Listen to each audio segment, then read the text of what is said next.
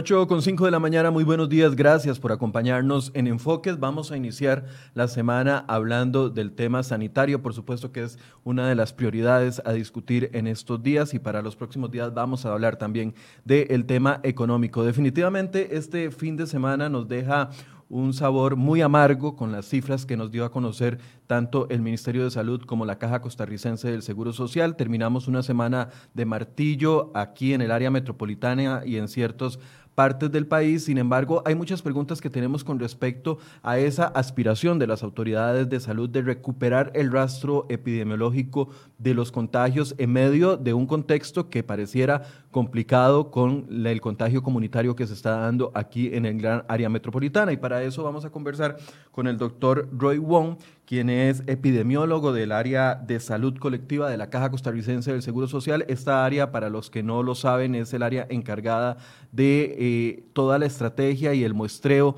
de los casos de COVID-19, los que han estado a la cabeza también de esta tarea de testeo masivo. Y le doy la bienvenida al doctor eh, Wong, que nos acompaña desde la Caja del Seguro Social. Buenos días, doctor. Buenos días, eh, Michael. Muchas gracias por la invitación.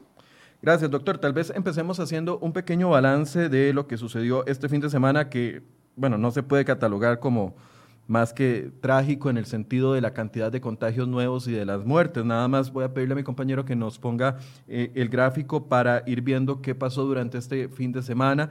Eh, contabilizamos entre sábado y domingo 1.145 pacientes nuevos de COVID-19, 582 el sábado y 563 el domingo. Además, las muertes también nos golpean. Eh, siete personas fallecidas al día sábado, entre viernes y sábado, y para ayer ocho personas adicionales para un total de 15 personas eh, fallecidas durante el fin de semana. Las cifras también mantienen 4.553 eh, casos activos en hombres y 3.533 casos activos en mujeres para un total de 8.086 personas con la enfermedad activa. Eso es parte de eh, los datos que han dado el fin de semana. Bueno, doctor, ¿cómo califica usted este fin de semana? No habíamos tenido un fin de semana como este eh, desde que inició la pandemia con tantos casos nuevos y tampoco con estos lamentables fallecimientos. Es correcto, eh, las cifras que realmente podemos, pudimos visualizar durante este fin de semana son cifras alarmantes y que realmente esto va a tener implicaciones eh, importantes desde el punto de vista de las personas que eh, eh, tendrían afectaciones graves que requieran hospitalización y que lamentablemente esto nos acerca más a un escenario también crítico desde el punto de vista de las personas que pudieran fallecer. Esto este, aunado también a que no tenemos todos los recursos disponibles para poder hacer frente a un crecimiento exponencial acelerado del número, del número de casos. Este fin de semana entonces se este, cobra especial este, importancia desde el punto de vista de la eh, producción y la presencia de nuevos casos a nivel eh, comunitario y que justamente esto lleva a eh, implicaciones importantes entonces en la capacidad de respuesta del sistema de salud y también en la probabilidad de complicaciones o de casos complicados que se podrían presentar en los siguientes días. Hoy en día podemos ver de que solamente en dos días se produjeron mil casos, cuando en la primera etapa de, la, eh, de, de, esta situación de la pandemia vamos a tener que eh, pasaron prácticamente más de dos meses, casi dos meses y medio para producir los primeros mil casos. Es decir, hemos tenido un incremento acelerado en la producción de nuevos casos y esto este, es a consecuencia de la transmisibilidad que se tiene a nivel comunitario.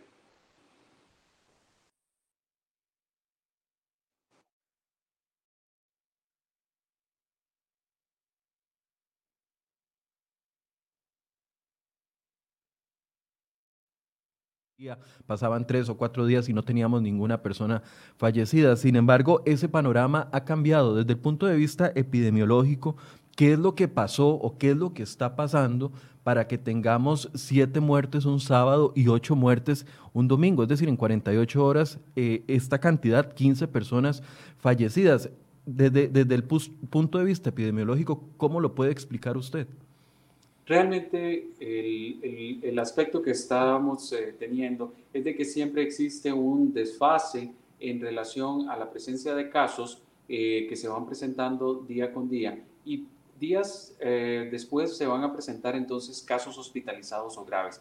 Después de esto se van a presentar casos que comienzan a fallecer. Entonces vamos a tener de que estos fallecidos que estamos teniendo producto de lo que eh, visualizamos el fin de semana y días previos, en donde tenemos un incremento en el número de fallecidos, está muy asociado al incremento en el número de casos que tuvimos días atrás. Evidentemente, también esto eh, está asociado a que muchos de los casos entonces ahora comienzan a tener manifestaciones eh, graves eh, y lamentablemente incompatibles con la vida. Esto entonces nos lleva a que en el escenario previo, en donde teníamos un incremento gradual en el número de pacientes fallecidos, también teníamos un incremento gradual en el número de nuevos casos. Y es aquí en donde viene la preocupación. Este incremento que estamos visualizando acelerado de este, nuevos casos, entonces eh, podríamos estar eh, ante las puertas de también de tener este escenario que vivimos en, el fin de semana eh, en, días posteriores a, a la fecha actual en donde podríamos tener mayor número de pacientes en condiciones críticas y mayor número de pacientes falleciendo por esta condición, que es una condición, por supuesto, que lamentable, pero todo está muy asociado al incremento en el número de casos y que tiene un desplazamiento días posteriores con la presencia de personas graves y la presencia de personas que fallecen fundamentalmente después de la segunda semana de este, presencia o del, diagnóstico, es decir, en la segunda semana de la enfermedad, es donde más se ha actualizado la, este, eh, los casos graves y los casos que, que han fallecido. Doctor, eh, a ver, quiere decir que entre más casos diarios vayamos conociendo por día, por ejemplo, el fin de semana 582 el sábado, 563 para el domingo, es muy probable que en una cantidad X de días, que tal vez usted me puede poner un margen, eh, se vayan reflejando muertes directamente relacionadas a los contagios de este fin de semana. Es correcto, su afirmación, eh, lo que nos está comentando Michael es totalmente cierto, en donde estos incrementos en el número de casos, es decir, recordemos de que estos son casos que comienzan su proceso de enfermedad o al menos una enfermedad que estamos diagnosticando y que se ha considerado que aproximadamente posterior a los siete días después del diagnóstico, si el diagnóstico evidentemente se hace en el, en el promedio de días que se ha venido haciendo y no de una manera tardía, vamos a tener de que se comienzan a presentar casos de manifestaciones graves. Pero ¿cuáles son los casos de manifestaciones graves? Justamente estos casos que estamos visualizando, que se están este, siendo eh, diagnosticados en este momento y que comienzan el transcurso, la evolución de la enfermedad y posterior a los siete días, eh, podríamos llegar a decir, entonces al inicio de la segunda semana, eh, entonces estaríamos comenzando en el periodo en donde se presentan estos casos graves o las manifestaciones graves de la enfermedad. He ahí la importancia entonces de desacelerar la este, producción de nuevos casos porque realmente la presencia de nuevos casos que se estén este, presentando por procesos de contagio en, este, en, en, la población es lo que se nos transforma en un, en un promedio de 7 a 10 días. Vamos a tener este, casos, estos mismos casos en una proporción de ellos que desarrollan este, enfermedad grave. Entonces vamos a tener de que, sí, eh, es lamentable de que este número, ese incremento en el número de casos nos va a llevar eh, posiblemente, y vislumbramos de que se nos van a incrementar los casos de pacientes fallecidos y pacientes en condición crítica. doctor, a ver, antes, cuando los, tuvimos los primeros pacientes eh, en cuidados intensivos, después del 6 de marzo, recuerdo el primer paciente de Alajuela y los posteriores, los dos adultos mayores de 87 años, eh, duraban en las, en las unidades de cuidados intensivos 15, 22 días, hasta, hasta un mes. Hubo casos, no sé si fue la embarazada, eh, que estuvo hasta un mes en cuidados intensivos y eventualmente logró salir eh, súper bien y su bebé nació y todo, todo tranquilo.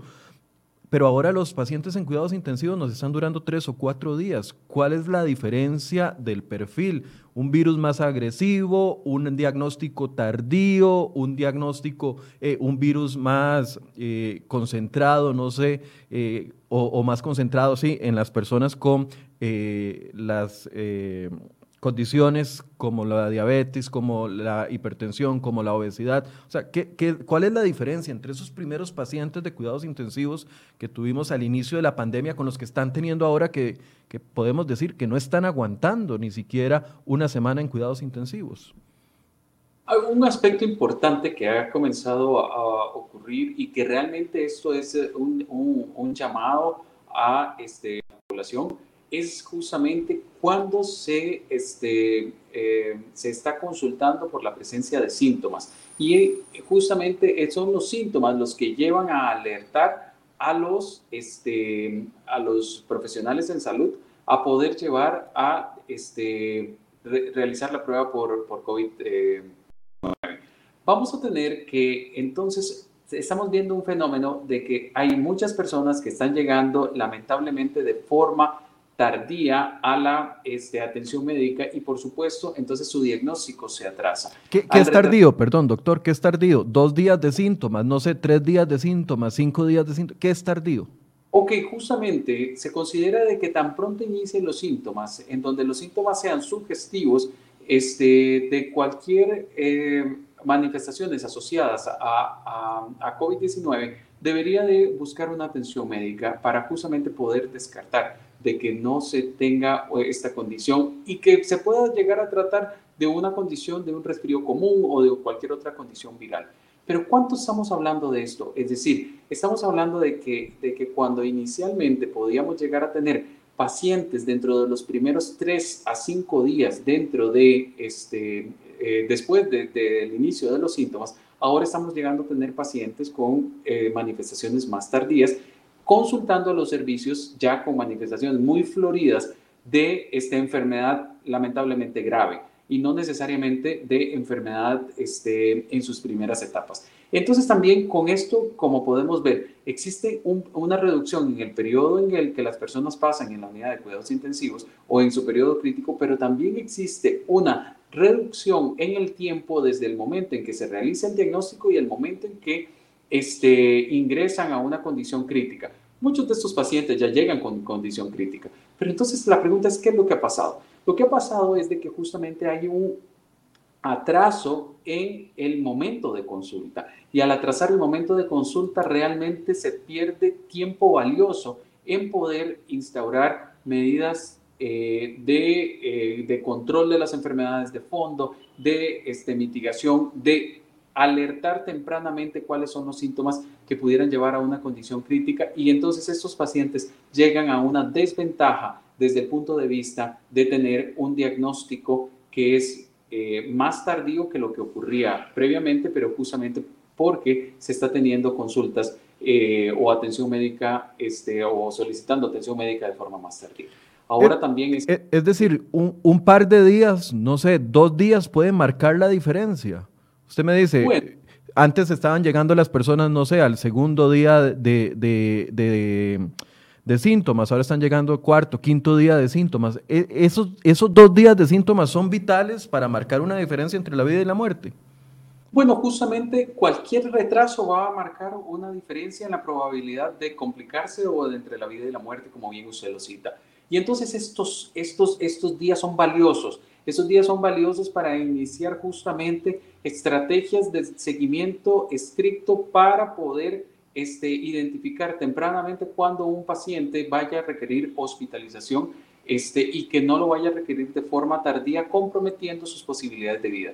Definitivamente sí, es decir, todo tiempo es valioso y conforme más incrementemos este tiempo, menores las probabilidades de poder este, tener una evolución satisfactoria de la, de la, enfermedad. Entonces sí es importante entonces llamar a esto a, la población de, de, no subestimar eh, ni, eh, ni, ni, de creer de que esto podría tener siempre una evolución muy, muy favorable, sino justamente siempre tener una, una actitud vigilante ante la presencia de cualquier síntoma asociado a enfermedad respiratoria. Ahora, doctor, aquí viene eh, una gran pregunta y es de su área de especialización y es la gente que nos está poniendo, bueno, pero es que hay personas que presentan síntomas, van a Levi's y les dicen que no les van a hacer la prueba. ¿qué recomendación se puede dar en ese momento? Porque cada vez que hemos consultado esto, el Ministerio de Salud y también don Román Macaya ha dicho como explicación de que depende del criterio de cada médico el que se otorgue o no la prueba a una persona. Pero si yo tengo lo que creo que son síntomas, voy y consulto y no me hacen la prueba, eh, puedo estar cayendo en un riesgo por una decisión médica.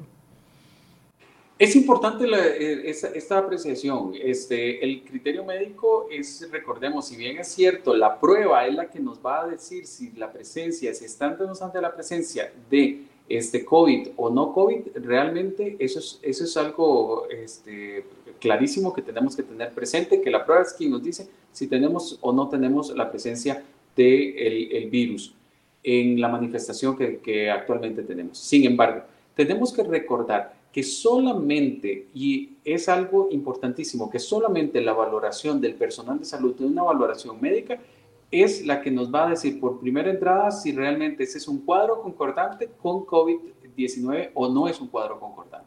Dicho de otra manera, es de que justamente la valoración médica es un criterio muy eh, confiable y objetivo hecho por un profesional capacitado para poder determinar si tiene que pasar a una eh, determinación de la prueba o no. Si realmente tiene síntomas que no puedan ser concordantes con lo que estamos visualizando desde el punto de vista de la eh, presencia de la enfermedad, posiblemente el profesional encargado o responsable de la atención en salud posiblemente este, no considere apropiado volver eh, o, realizar la prueba de ese paciente. O si este paciente no tiene ningún nexo epidemiológico que pudiera estar explicando la presencia de, este, de los síntomas asociados a COVID-19. Pero doctor, ahí, perdón que lo interrumpa, ¿cómo uno puede determinar si tiene un nexo epidemiológico o sospecha de un nexo si estamos con una alerta declarada de contagio comunitario? Puede que ese elemento, y, se lo pregunto, ese elemento era muy valioso al principio cuando estaban identificados, digamos, todos los clústeres donde estaban dándose los contagios, pero en esta etapa donde ya no sabemos de quién viene el, o quién puede tener el virus, eh, esa valoración del nexo epidemiológico tiene sentido a estas alturas? Totalmente, y cobra especial importancia y está muy ligado hoy en día a las acciones que desde el punto de vista gubernamental se han venido realizando.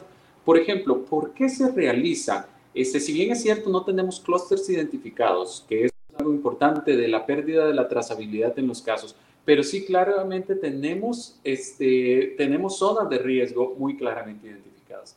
Entonces, pongamos el ejemplo de un paciente que hoy en día llega con sintomatología respiratoria a una atención de un primer nivel, de un primer nivel es decir, de un EVAIS, de una clínica, y en donde un médico este, atiende el caso. Uno de los aspectos importantes es, señora, señor o el paciente, ¿usted dónde vive? Es muy diferente decir que la persona está viviendo, por ejemplo, en una zona que hoy en día conocemos que tiene una alta incidencia o, una alta producción de nuevos casos, como por ejemplo podríamos llegar a decir el caso de, de Alajuelita, en el caso de, Desamparados, en el caso de Pavas, por ejemplo, que son este, en este momento muy bien identificados, a una persona que tenga exactamente los mismos síntomas, pero que por ejemplo pueda venir de una zona de baja, de baja incidencia. Pongo un ejemplo, Bahía Draco. Entonces, una persona que venga de Bahía Draque, que realmente pueda llegar a tener síntomas, que no haya tenido ningún contacto en los últimos 15 días, este, en, ninguna de las zonas que pudiéramos llegar a considerar como de, de, alta transmisibilidad o de transmisibilidad sostenida comunitaria, entonces realmente ese nexo epidemiológico es sumamente importante. Le, voy a poner un, un, ejemplo real, doctor, para, para poder hablar sobre un ejemplo real. Eh, una persona muy allegada que conozco tiene una de las personas que trabaja con, con ella eh, en dos semanas que no llega a trabajar. ¿Por qué? Porque tiene temor de estar contagiado. Ha ido dos veces a Levi's y le han dicho de que no le van a hacer la prueba, que si quiere se haga la prueba por aparte. Eh, consultaron en un hospital privado, la prueba cuesta 53 mil colones en ese hospital privado, pero además le condicionaron de que eh, si se hace la prueba tiene que pagar una consulta médica en ese mismo hospital privado que cuesta 70 mil colones. Es decir, la broma sale por alrededor de 122 mil colones en, una, en un hospital privado. Y le dicen ha, asistido dos veces a Levi's, cree que tiene síntomas porque tiene, ha tenido temperatura y otros de los síntomas, eh, diarrea también. Y, no le han hecho la prueba. Ahí es donde quisiera que pudiéramos explicarle a la gente, porque muchas de las personas nos están preguntando eso mismo, que, que van y no les hacen la prueba. Entonces, ¿qué pueden hacer? Por ejemplo, esta persona no tiene los 122 mil colones para írsela o pagar por aparte y hacerse la prueba. ¿Qué, ¿Qué, más puede hacer uno para que un médico le diga, le acepte hacerle la prueba a uno?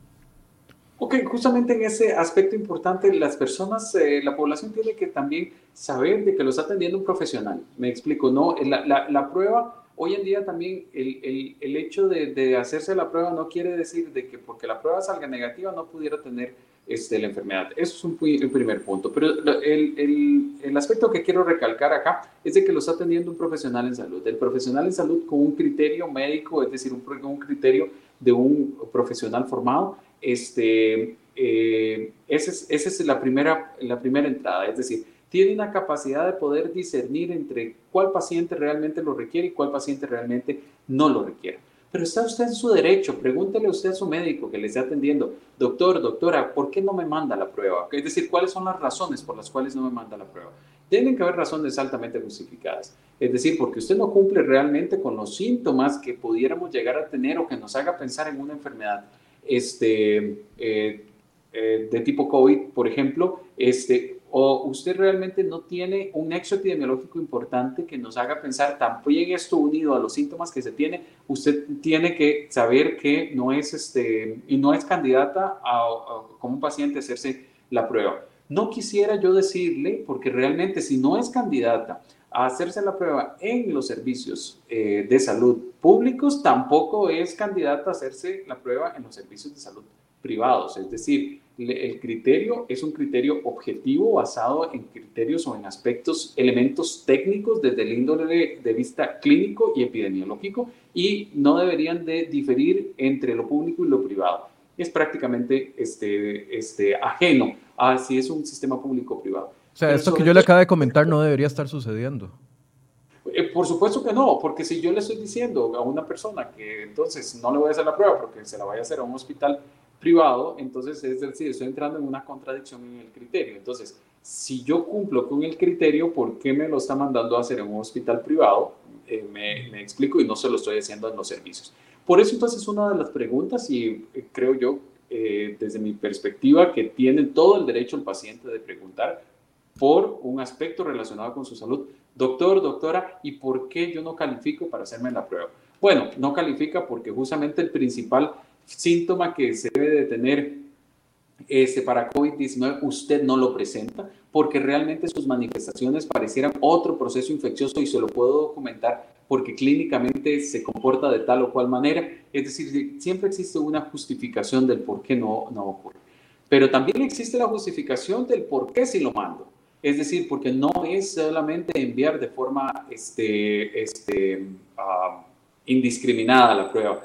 No, eh, tiene que haber criterios tanto como para el envío de la prueba como para no el envío de la prueba y estos criterios son realmente individualizados, basados en la evaluación del paciente, el examen, que el, que el examen eh, físico y médico que, el profesional en salud le ha este, practicado y con esto generar una conclusión desde el ámbito de la recomendación a la salud del paciente, siempre por supuesto orientado al mejor beneficio o al mayor beneficio de esta, este, de esta persona que consulta en los servicios. Y eso lo, lo, digo en la práctica médica, eh, tanto en los servicios públicos como privados. Ok, doctor, ah, entonces cualquier paciente que haya asistido a un EVAIS, que haya sentido que tiene eh, alguno de los síntomas y le niegan la prueba, tiene derecho a pedirle al médico eh, una justificación del por qué no está recibiendo la prueba. ¿Tiene derecho a una segunda opinión dentro de ese mismo centro médico? Bueno, eh, tiene, tiene derecho a, solicitar una, una, segunda opinión y eso eh, habría que tramitarlo en cada uno de los centros, es decir, no soy satisfecho con lo que me están diciendo, quisiera valorar una segunda opinión. Realmente eso es, eso es parte de los derechos de los, de los asegurados, es decir, eso es parte de los derechos realmente, corrijo, de los pacientes. Todos nosotros realmente somos dueños de nuestra propia salud y realmente también tenemos el derecho a la información. Un profesional en salud me tiene que informar a mí este, no, no si, si, si se hará la conducta A o B, sino por qué la conducta A o B este, se tiene. Tenemos que realmente entonces eh, saber que como eh, pacientes podemos pedir explicación del por qué, cuál es la justificación eh, de fondo por el cual se realizan unas conductas dadas por el, profesional y cuáles son los motivos que orientan a esas conductas. Evidentemente, eso está dentro, dentro del derecho de cada uno de los pacientes. Bien, doctor, eh, otro de los puntos que queremos abordar con ustedes es cómo va eh, el tema de, los, eh, de las pruebas masivas que se han estado haciendo, cómo va la estrategia de testeo. ¿Podría darnos una actualización de eso? Bueno, las estrategias de testeo han evidenciado este, cómo es el comportamiento a nivel comunitario, fundamentalmente en estas zonas en donde justamente les he comentado eh, doctor, perdón que lo interrumpa, doctor. Vamos con, noticia, con noticia de última hora que se está generando desde el Ministerio de Salud. Hace pocos minutos, CR hoy logró confirmar y tenemos ya en nuestras manos la carta de renuncia del director de Vigilancia de la Salud, don Germán Marín. Les voy a pedir a mis compañeros que por favor pongan la imagen en pantalla. Está eh, ya la tienen ustedes colocada. Voy a leerles la carta de renuncia del doctor Marín. Dice 20 de julio del 2020, doctor Daniel Salas Peraza, ministro de Salud, asunto, renuncia como director de vigilancia de la salud, como director de vigilancia de la salud. Dice el doctor, sin duda es necesario predicar con el ejemplo y ayer no fui consecuente con mi mensaje. Estoy leyendo la carta del doctor Rodrigo Marín, director, ex director ahora de Vigilancia de la Salud. Dice, me equivoqué, no mantuve la distancia fuera de mi burbuja y no utilicé el equipo de protección personal. Estas acciones inoportunas no representan el actuar comprometido del Ministerio de Salud y cada uno de esos funcionarios que han estado trabajando incansablemente contra la emergencia. Mi interés no es enlodar el mensaje de prevención que le hemos dado a la población y por ello he decidido presentarle la, renuncia a usted, señor ministro, dejando mi cargo como director de vigilancia a partir de este momento. La firma Rodrigo Marín Rodríguez director ahí de Dirección de Vigilancia de la Salud. El contexto de este tema, perdón, doctor Wong, que le haga una pausa para dar esta actualización. El, el, contexto de este tema es que ayer salieron publicadas algunas fotografías. Usted ve a una ahí en pantalla donde don Rodrigo Marín se encontraba en Guanacaste, eh, alquiló un yate para eh, realizar algún tipo de recreación en ese yate se veía acompañado de varias personas y no estaban guardando el distanciamiento social, tampoco la burbuja, no la estaban respetando, el mismo doctor lo acepta y además no estaban con las medidas de protección, solo el capitán del yate en las fotos publicadas, no sé si me pueden pasar más fotos ahí para poderlas ir viendo, si las tenemos en la... En la en el yate no se estaban utilizando las medidas de protección adecuadas como lo ha indicado el Ministerio de Salud. Así que es por esta razón que el director de Vigilancia de la Salud, don Rodrigo Marín, después de múltiples eh, críticas que ha recibido en los últimos momentos y en las últimas horas, ha presentado su renuncia. Estamos a la espera de que el ministro de Salud, don Daniel Salas,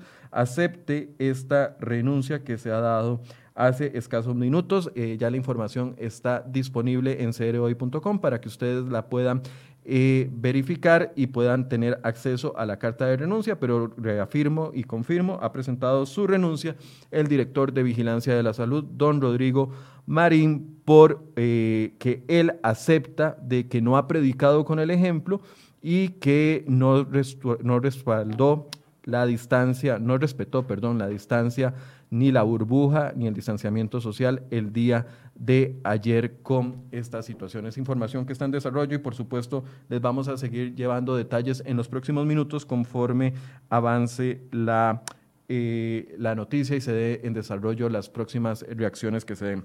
Eh, doctor Wong, continuamos, perdón.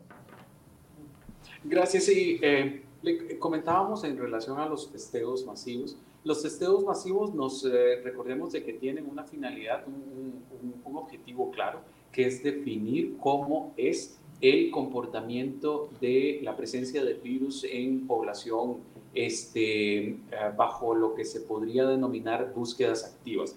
Es decir, no es de que una persona llega al establecimiento de salud este, para solicitar una confirmación este, o una presencia de la prueba, sino es más bien al revés. Nosotros este, este, asistimos a las comunidades a ver si este, la población cuenta con la presencia o no del virus.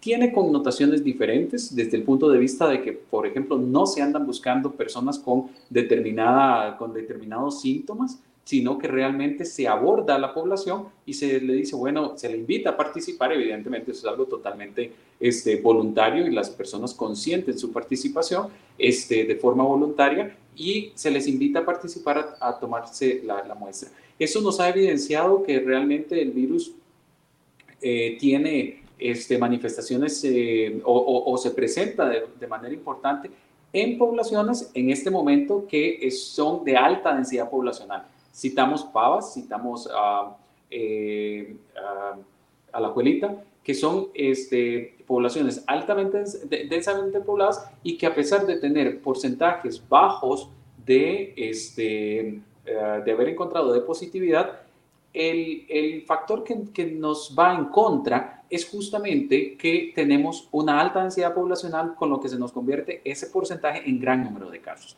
También que eso nos ha permitido establecer cuántas de las personas que no tienen síntomas, y por eso, por eso hago la salvedad de que es un poco diferente de que las personas que llegan a los servicios de salud, las personas que no tienen síntomas tienen una prueba positiva. ¿Y esto por qué es importante? Porque son personas que realmente no tienen ninguna sintomatología, como su, su nombre lo indica, pero que justamente pueden transmitir el virus. Y es aquí en donde viene la, la importancia de tener medidas de prevención en la totalidad de la población, porque podría yo tener un paciente sin síntomas transmitiendo el virus a otras personas que, peor aún, si tuvieran esas personas factores de riesgo que los compromete todavía más a su pronóstico.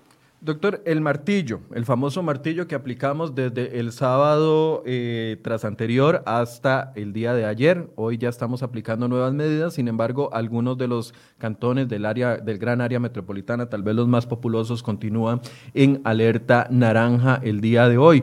El famoso martillo, cuando se nos anunció eh, por parte de las autoridades, nos decían que el objetivo es recuperar el rastro del virus, es recuperar el rastro epidemiológico de los contagios. ¿Es eso posible en medio de una transmisión comunitaria? Porque desde afuera pareciera, eh, los que no conocemos de este tema, de que es una meta muy alta en muy poco tiempo, solo nueve días de martillo. Es importante, es importante su, pregunta.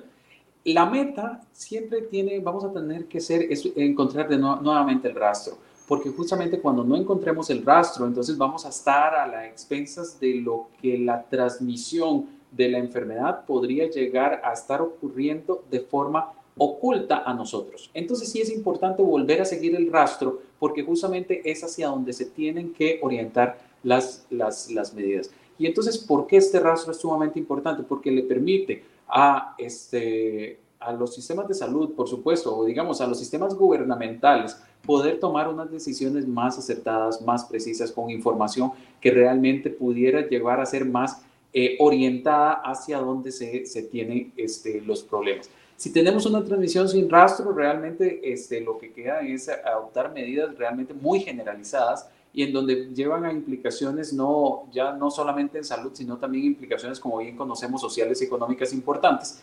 Pero entonces es por eso lo importante de encontrar la trazabilidad del, del virus no podríamos tener una transmisión eh, este, que no le pudiéramos este, seguir el ritmo de forma permanente porque realmente esto pudiera estarnos ante o, presentarnos ante las puertas de una condición muy caótica.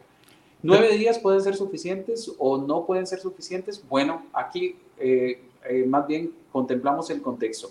Nueve días, este, desde el punto de vista técnico, tiene una justificación clara basada en un periodo de incubación es decir, desde el periodo en que yo me expongo hasta el periodo en que tengo los síntomas, ese periodo de, transmisión este, eh, es sumamente importante.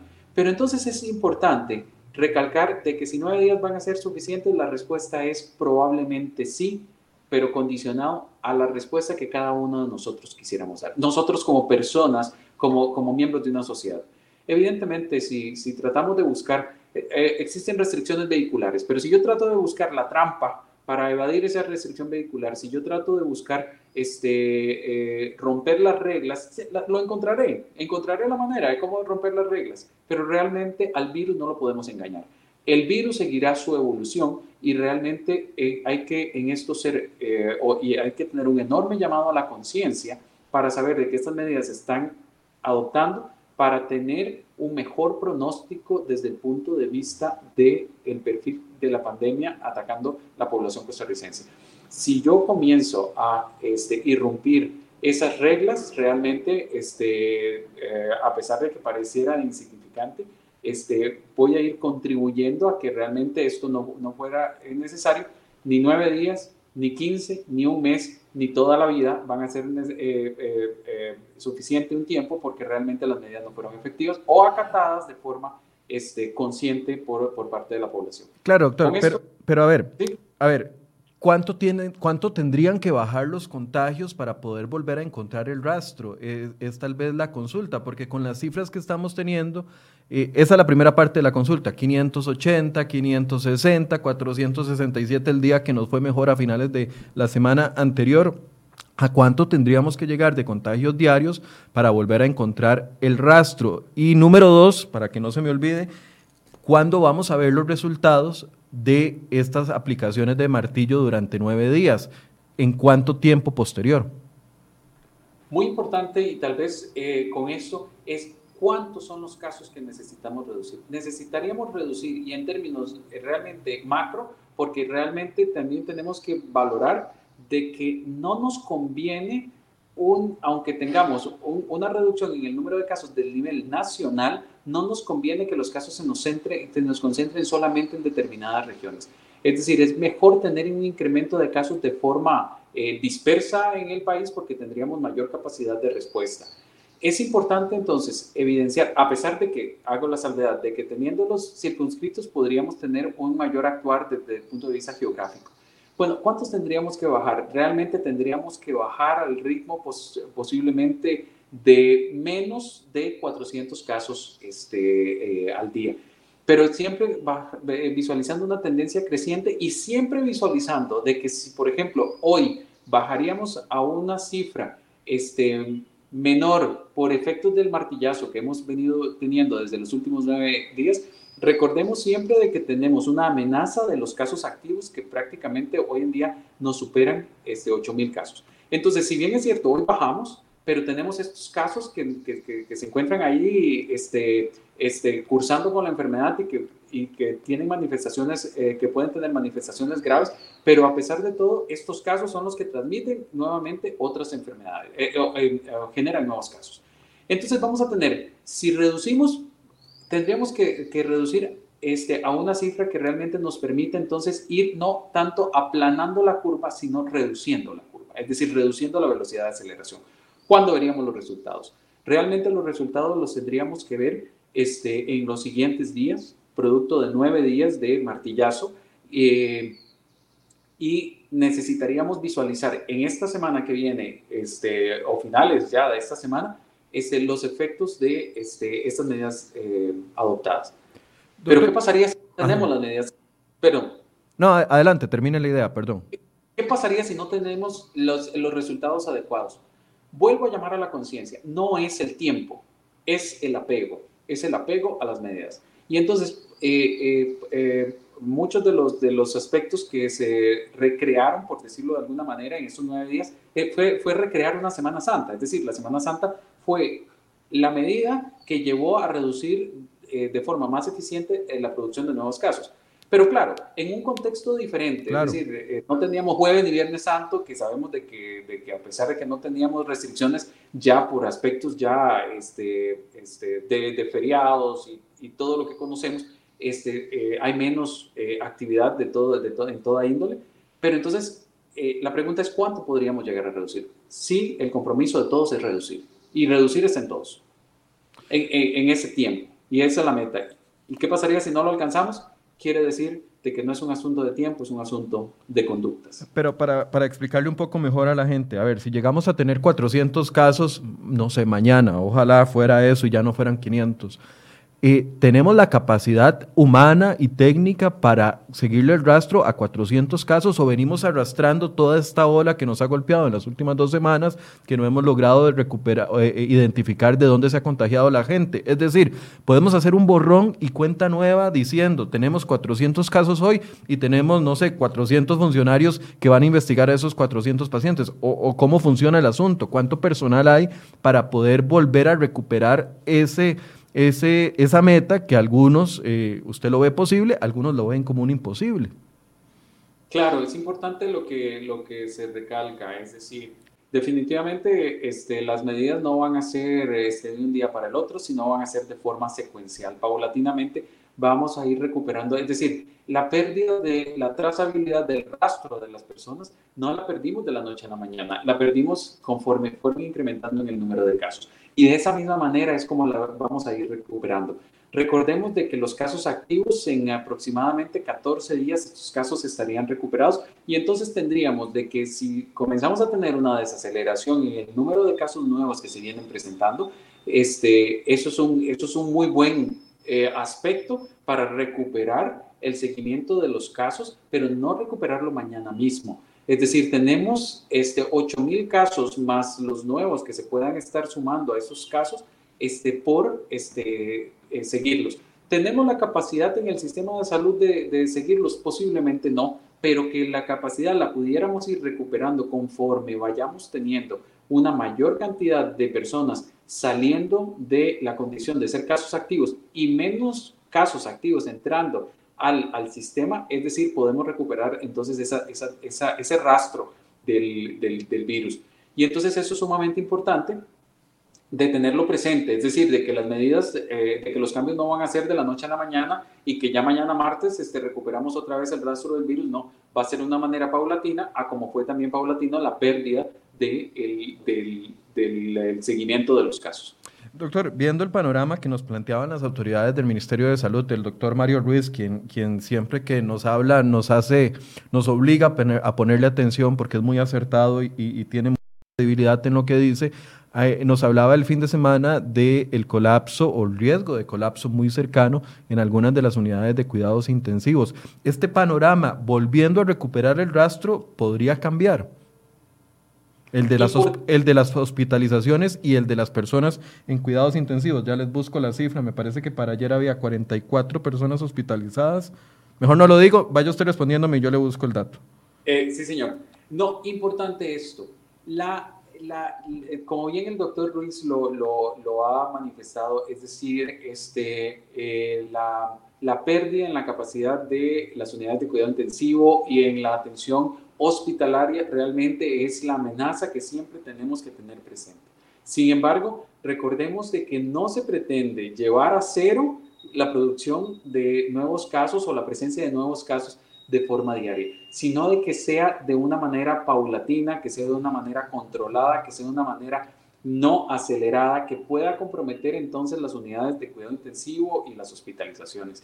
Esto entonces nos lleva a que justamente las medidas tienen que ser adoptadas para poder llevar a tener entonces una este, presencia de nuevos casos de forma paulatina que permita al sistema de salud fundamentalmente en la atención hospitalaria a dar respuesta a las personas que realmente lo vayan a requerir. Y no llegar en los aspectos más críticos de poder llegar a decir de que se agotó toda la capacidad hospitalaria cuando hablamos de capacidad hospitalaria, no solo estamos hablando de camas en los hospitales, no solo estamos hablando de ventiladores, es decir, ya no hay personal formado, capacitado, este, con una capacitación que, como bien conocemos, de, de muchos años para formar un profesional en salud. Este, ya tampoco hay profesionales ni, ni personal médico de salud que lo pudiera atender. Entonces vamos a tener que, como bien este, eh, recalca el doctor Ruiz, que realmente se está ante la presencia de rebasar esta capacidad este, hospitalaria con una, con una amenaza latente, el recuperar el rastro, tenemos como enorme beneficio que también recuperaríamos días después la capacidad hospitalaria siempre y cuando salgamos de la, eh, del número de activos, de personas con enfermedad activa, y podamos entonces recuperar otra vez el control en relación a la producción de estos nuevos casos que son de patologías o de enfermedades eh, graves. La respuesta es sí.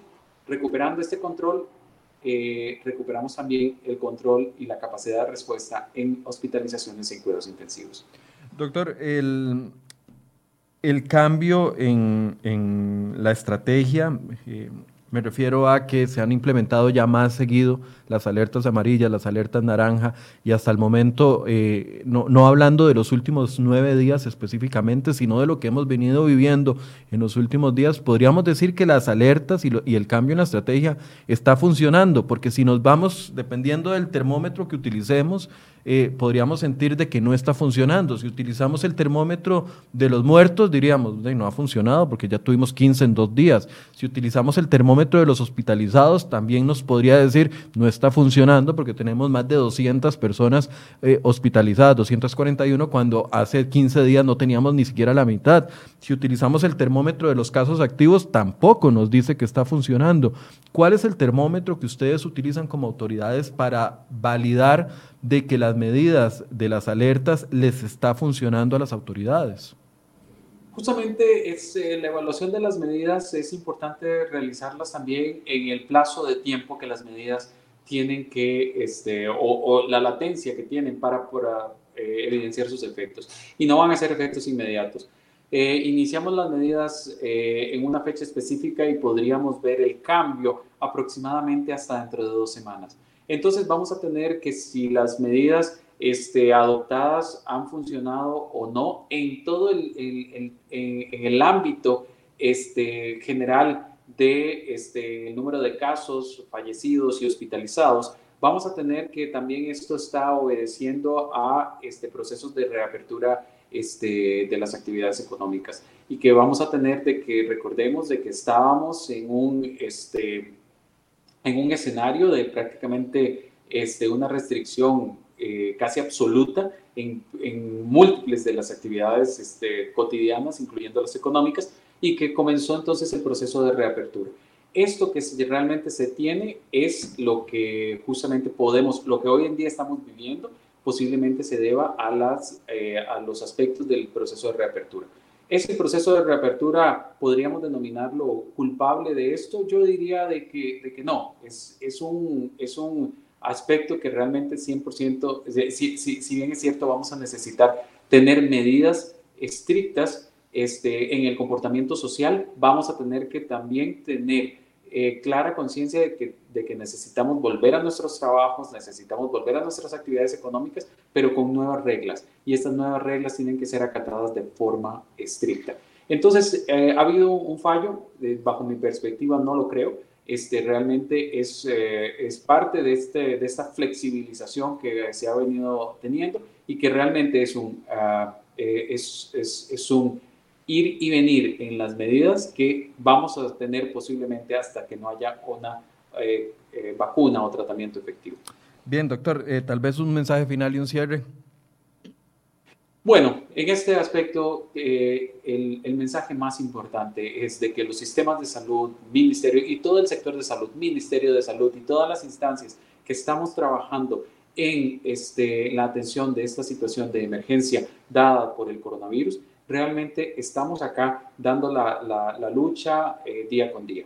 Pero realmente eso solamente es una parte de lo importante que este, se, está realizando, pero tal vez lo más importante es la conciencia social.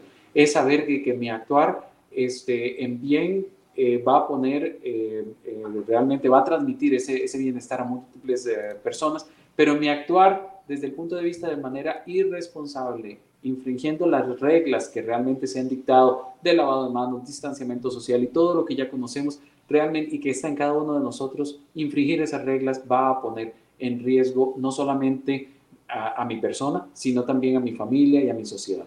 Hoy en día hago un llamado eh, a la conciencia y que realmente eh, que ninguna actividad económica de lo que yo desarrollo sea una justificación para, eh, para quebrantar estas reglas hagamos, eh, volvamos a nuestras actividades económicas, a nuestras labores profesionales, pero realmente de la manera más responsable en apego a las medidas de este, prevención de contagio por COVID-19.